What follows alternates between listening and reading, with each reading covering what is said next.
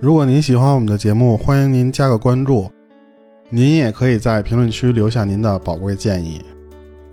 您的支持是我们更新的动力，祝您工作和生活都愉快。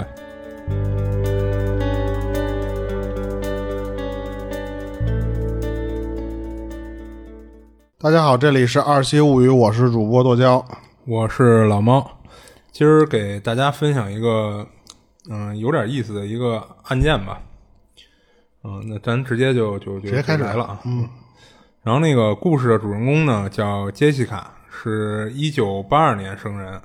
然后他在家里呢排行老大，他底下还有两个弟弟。然后在他爸妈眼里呢，简直就是一个完美的女儿，就是听话懂事儿，还经常帮爸妈做家务，加上她学习成绩还好，就是典型我们长辈口中别人家的孩子嘛。嗯，然后他就读于布莱特中心高中，然后他当年是高二，然后还有一年就毕业了。然后杰西卡还是一个特别独立的一个姑娘，就是很早就拿了车本儿，并且通过平时和假期的打工，自己攒钱买了一辆车。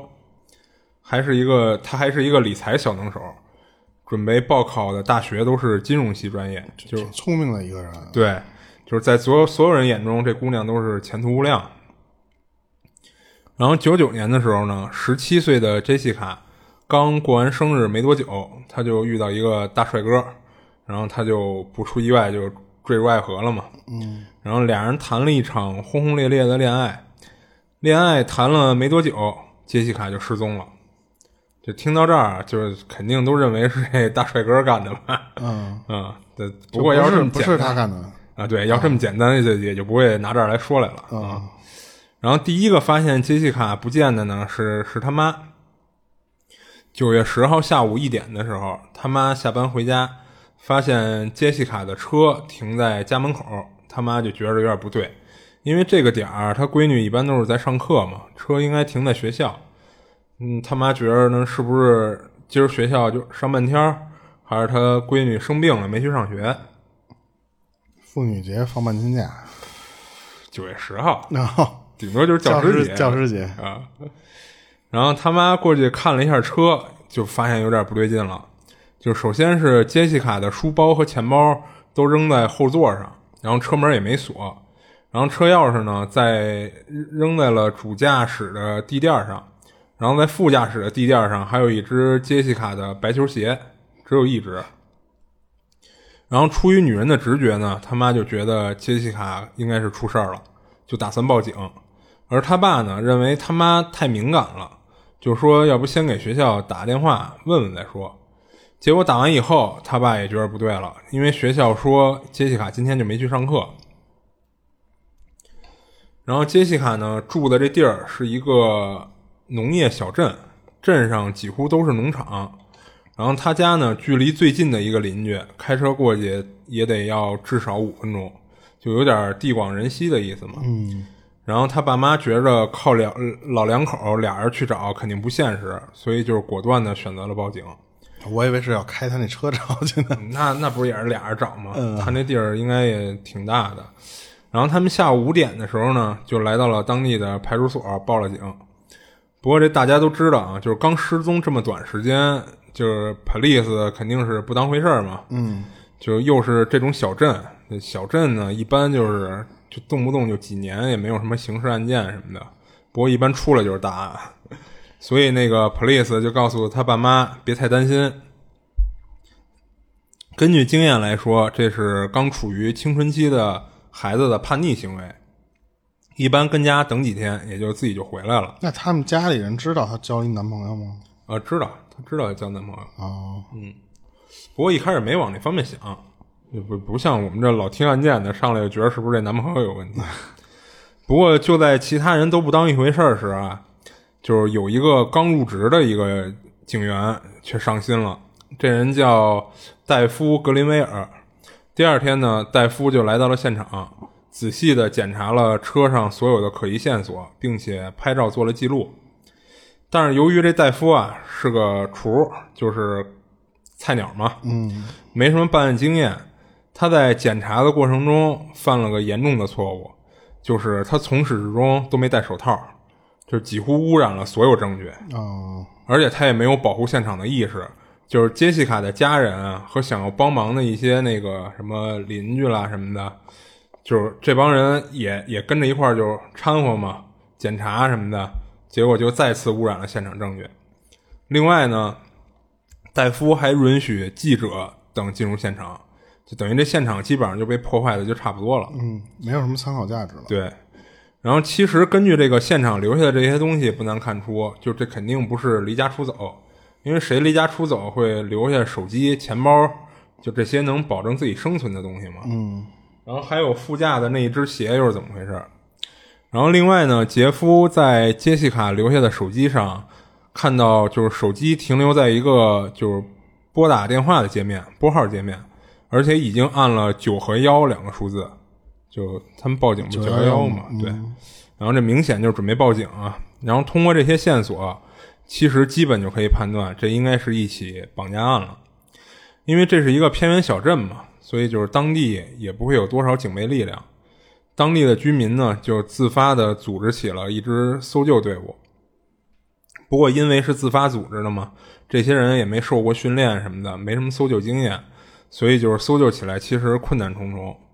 而且在搜救的过程中还发生了意外，就是杰西卡的叔叔斯坦李在搜救的过程中开始不停呕吐，导致搜救队伍不得不停下来，让大家合力将他先送往医院。嗯。然后镇上呢，一直有一些也不知道真假的传闻，不过大家都这么传啊，说是如果有人被害了，一般都会被沉到小镇上的一个湖底，所以民间的这这这支搜救队伍就对这事还挺信的，就把搜救重点范围定在了这个湖的周围。然后一天晚上，杰西卡的一个弟弟突然跑进屋里，告诉爸妈说，在外面听到了他姐的喊叫和求救声。然后杰西卡他爸 Michael 听完，立马抓起一把枪就冲了出去。然后他叔斯坦李也跟了出去，他们四处找，最后找到一处小山丘，在这个山丘前看到他们的邻居叫大卫巴基布鲁克斯在焚烧一堆衣服似的东西，于是他们就怀疑杰西卡的失踪跟这个大卫脱不了关系。搜救队要求搜救呃搜索大卫大卫的农场，然后大卫强烈的拒绝了。于是 Michael 就把这些线索和对大卫的怀疑告诉了警方，要求警方进行调查。警方找到大卫时呢，大卫依旧拒绝被搜查，让警方拿着搜查令再来。等搜查令下来，已经是几天后了。然后，警方除了在焚烧处闻到一些异味，以及在大卫的车里发现了一根特别结实的绳子以外，一无所获。这些并不具备抓捕大卫的有效证据。然后，Michael 一家呢对警方表现出了极度的失望，于是就请求佛波勒进行调查。有意思的是，在佛波勒介入以后，当地警方也开始积极起来。并且发布了一个一万八千美刀的悬赏奖金，并且对杰西卡的车辆再次进行检查。虽然在现场证据已经被破坏的差不多了，嗯，不过还是有有经验老道一些的警员在主驾驶的位置发现了打斗的痕迹，然后主驾车门内侧还有金属剐蹭痕迹。经过佛波勒的分析，事发时。杰西卡的车停在自家车道上，很有可能是被熟人绑架的。事发的过程中，杰西卡还和绑匪进行过搏斗，并且试图拨打911报警，但没能成功。然后呢，就就是再次对大卫的农场进行了搜索。这次在大卫的农场里发现了一张杰西卡的小照片。就为什么说是小照片呢？因为照这张照片。就是能看出是从学校的纪念册上剪下来的那种大大头照似的，但这也不能作为实质证据逮捕大卫。然后警方这会儿就再次变得毫无头绪。然后在案发的十七天后，夜里一辆公交在经过一条偏僻的公路时，司机在无意之间似乎看到了一个什么东西斜靠在树林里的一棵树下，他联想到最近发生的杰西卡。这件事儿嘛，就赶紧拨打了九幺幺，然后警方赶到后，在树下确认了，正是已经遇害的杰西卡。这个位置距离他家只有十一公里。然后警方发现杰西卡当时是衣衫不整，然后身上绑着一根沾有油漆的绳子。法医和佛伯勒研究后认定，这个绳子就是转移杰西卡的主要工具。还在周边发现了一些杰西卡的头发和体液。然后杰西卡的面部已经腐烂的面目全非。当小镇的治安官找到 Michael 请求他去认尸时，Michael 拒绝了，他接受不了那个就是他女儿，并且还冲着治安官吼道：“就是你们不是说他是离家出走了吗？”最后还是他妈跟着去认尸。他妈根据死者的着装和戴的首饰辨认出就是杰西卡。法医判断说，杰西卡应该是被绑架三天后遇害，脸上和身上遭受过钝器袭击，但真正导致他死亡死亡的原因是颈部窒息，就是被勒死的。对。然后根据当时发现遗体时的衣衫不整，警方怀疑曾经被侵犯过，但是法医在遗体上提取不到任何他人的 DNA。然后农场里发现的小照片，然后车里的绳子。然后焚烧类似衣物的东西，这些证据都让警方把杰西卡的邻居四十岁的大卫列为第一嫌疑人。通过问询，大卫第一次给的口供说，案发当天的早上，他看见过杰西卡向着学校的方向走去。但第二次问话时，大卫却说他一整个早上都跟妻子在床上，没看见过杰西卡。另外有几个证人说，在路上看到过大卫的面包车。由于大卫老改证词嘛，警方最终对大卫进行了六次问询，并且每次都用上了测谎仪。结果显示，其中四次大卫都在说谎。最终，警方将大卫作为谋害杰西卡的犯罪嫌疑人告上了法庭。第一次庭审在2003年1月进行，但是审判并不顺利，就是由于案件的侦查过程中，警方污染破坏了证据。加上大卫不实的证词，就是在算上测谎结果，并不能作为控告的证词。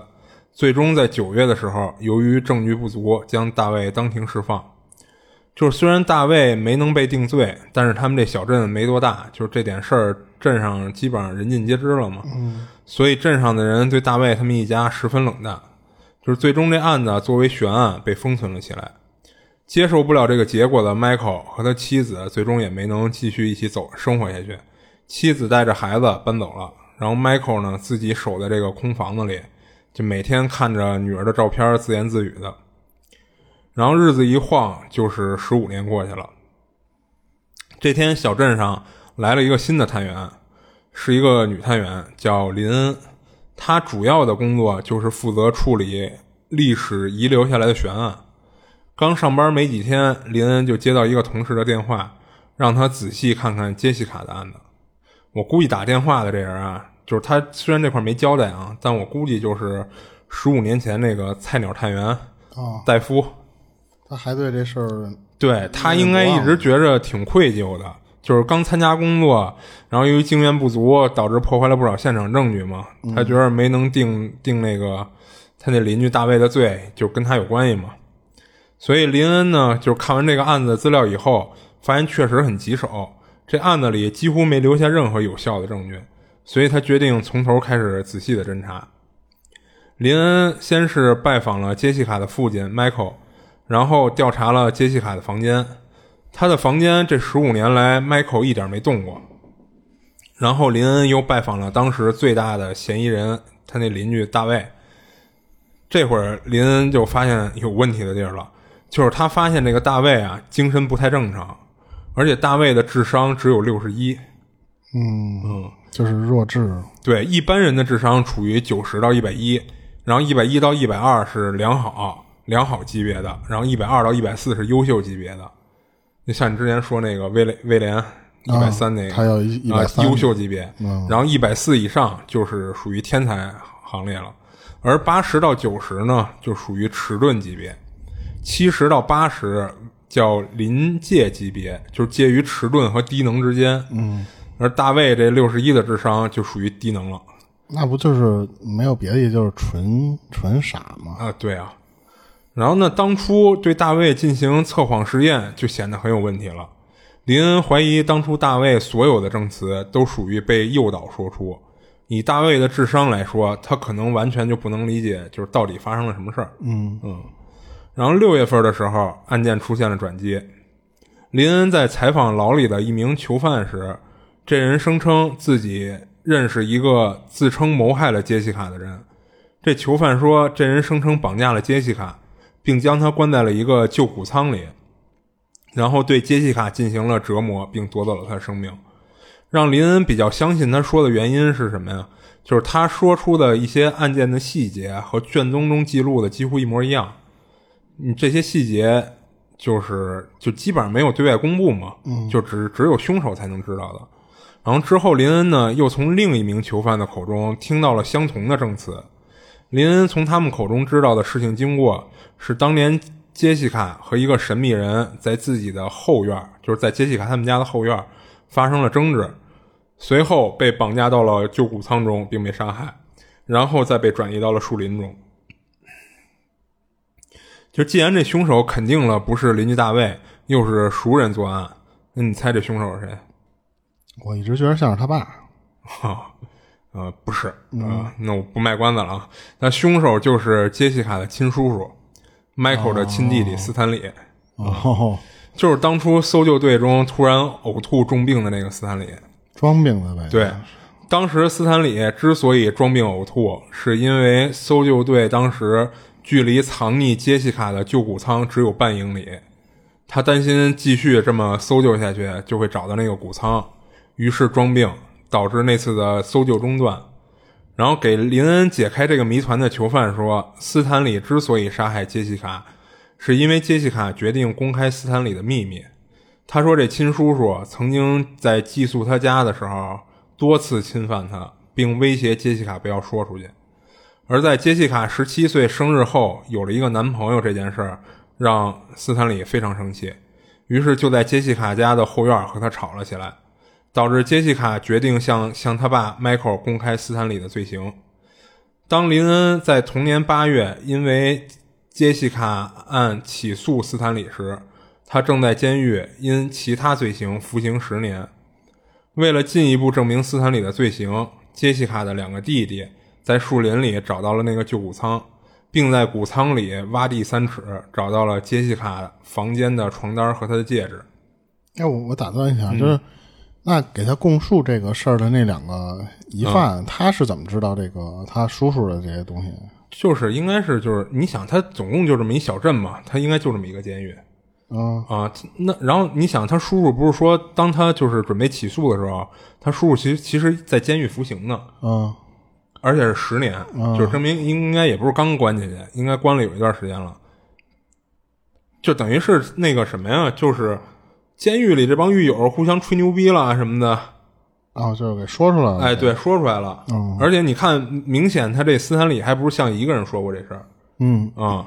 那两个有两个囚犯都跟那个林恩说说了相同的证词嘛。嗯嗯，你继续。然后法院在审理这起案件时，发现斯坦李是一个侵犯少女的惯犯，甚至其中还有不少是未成年儿童。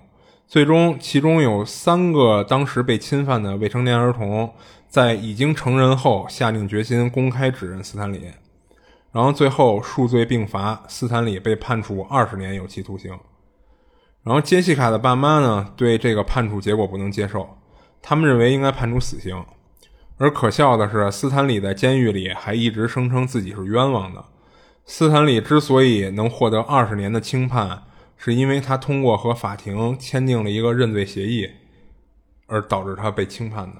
那杀人这个也不能只有二十年的了事儿，虽然那边可能死刑很难弄啊，嗯，但是呢，你说这一般不都终身监禁吗？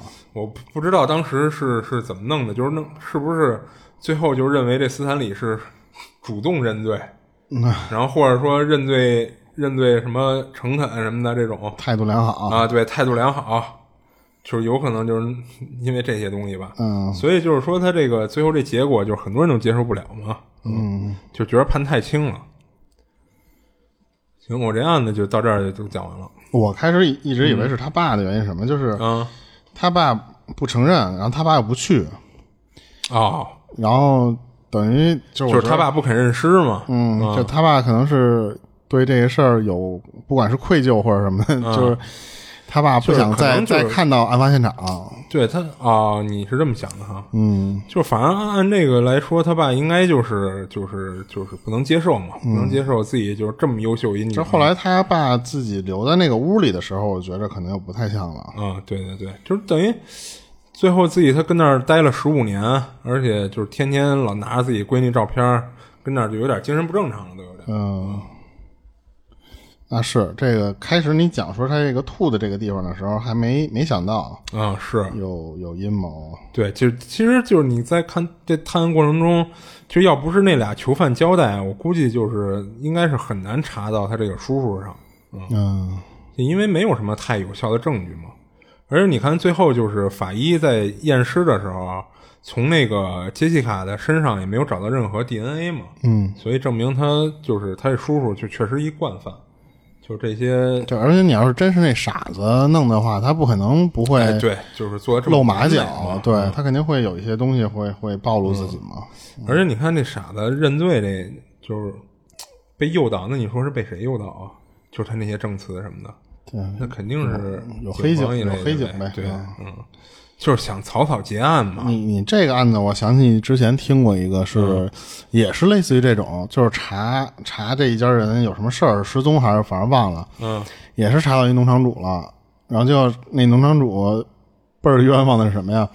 他因为查这个事儿，把他的案子给揪出来了，啊 就是那个农场主杀了好多人，我当时以为你讲的是那个案子，啊然后那个那个那哥们儿杀的更多，就是那农场主。啊！我想起来，那那好像是一个挺挺凶残的一连环杀手。啊，然后结果是无意中给他给破了，然后就 对我那那个好像是他就是杀女性嘛，然后他在自己农场里还经常办 party，、啊去招那些什么妓女啦，就是那些从业者啊啊来他那儿办 party，最后就给他杀了嘛，好像我我好像是那个，我就、我啊对对。有点印对。应该是那个，嗯，行行，那今儿你这个就讲完了吧？啊对，行行行，那然后如果大家要觉得我们讲的这个东西还挺感兴趣的话，您就多多加个关注。然后我们后续也是还会保持有灵异啊，加上事件和案件，加上一些杂谈的东西，都到时候对，我们会穿插着更新嘛，嗯，对，因为有些东西可能我们做的时候，像有之前有粉丝提提过一些建议啊什么的，我们其实一直没做那一期节目，就是因为就不知道怎么展现，因为它有很多东西它是是需要用视频啊，或者说是音频的这种东西来展现的。啊，你说伟人那个是吧？嗯，对对对，到时候我们也尽量看一下，如果可以做的话，对，这个我们后续再考虑一下吧。对对对，那当然也感谢一下我们现在为数不多的粉丝能还能这么 给我们留言支持，是，感谢感谢，嗯，对，那今儿就这么着吧。行，行，这里是二七物语，我是主播豆椒，我是老猫，下期见。下期见。如果您有灵异相关的经历，愿意和我们分享，欢迎您搜索公众号“二七物语”，您可以给我们投稿，同时主播可以拉您进群。